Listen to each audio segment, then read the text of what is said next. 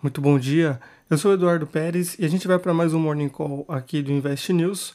Hoje, terça-feira, dia 28 de fevereiro de 2023.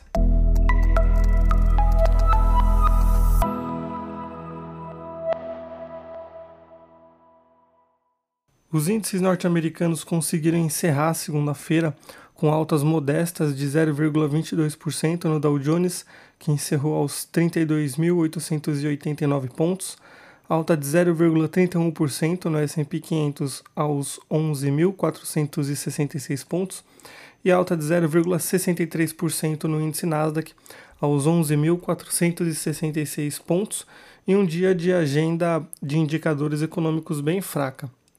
Hoje os mercados asiáticos têm um dia de ganhos em sua maioria, com altas de 0,08% no índice Nikkei, 0,66% em Xangai e 0,42% no COSP, enquanto o índice Hang Seng teve queda de 0,79% e a bolsa de Taiwan segue fechada por conta do feriado nacional.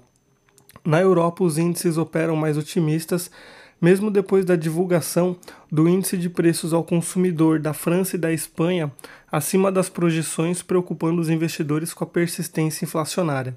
Os ganhos no começo do dia eram de 0,03% no índice alemão DAX, 0,89% no IBEX, 0,01% no CAC e 0,13% no índice Eurostox, enquanto a única perda era de 0,31% do índice britânico FTSE, com o impacto do novo acordo fechado com a União Europeia pelo primeiro-ministro britânico Rishi Sunak sobre as regras comerciais pós-Brexit para a Irlanda do Norte.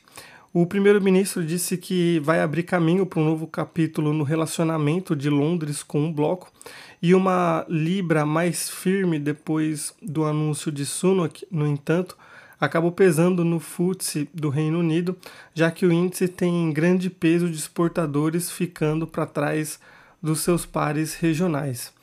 E os Estados Unidos, apesar da abertura em queda, os contratos futuros dos principais índices passam a subir, com as altas de 0,06% do Nasdaq, 0,09% do S&P 500 e 0,11% do Dow Jones.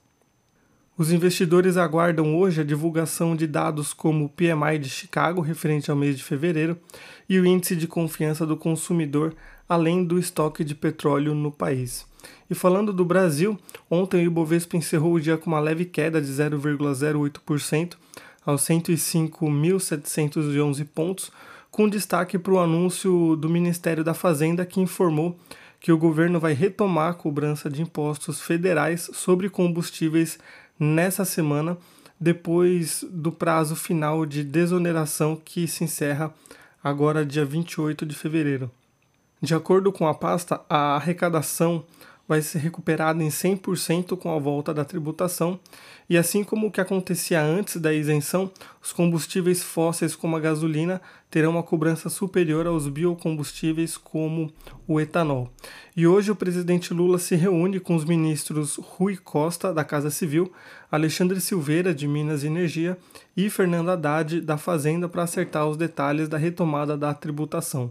Entre os indicadores dessa terça-feira, o destaque fica para a taxa de emprego medida através da PNAD contínua e o relatório da dívida pública a ser divulgado ainda hoje. Com isso, a gente encerra o nosso Morning Call. Fica sempre o convite para vocês acessarem o relatório completo aqui no investnews.com.br. Uma ótima terça-feira para todos e até amanhã. Tchau, tchau.